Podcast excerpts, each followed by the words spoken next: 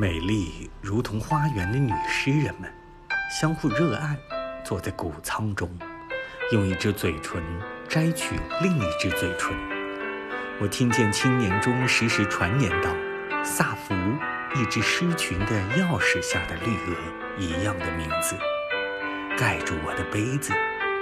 托斯卡尔的美丽的女儿，草药和黎明的女儿，执杯者的女儿。”你野花的名字，就像蓝色冰块上淡蓝色水清的溢出。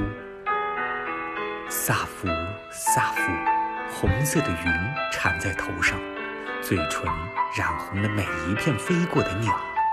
你散着身体香味的鞋带被风吹断，在泥土里，古色中的嘤嘤之声。萨福，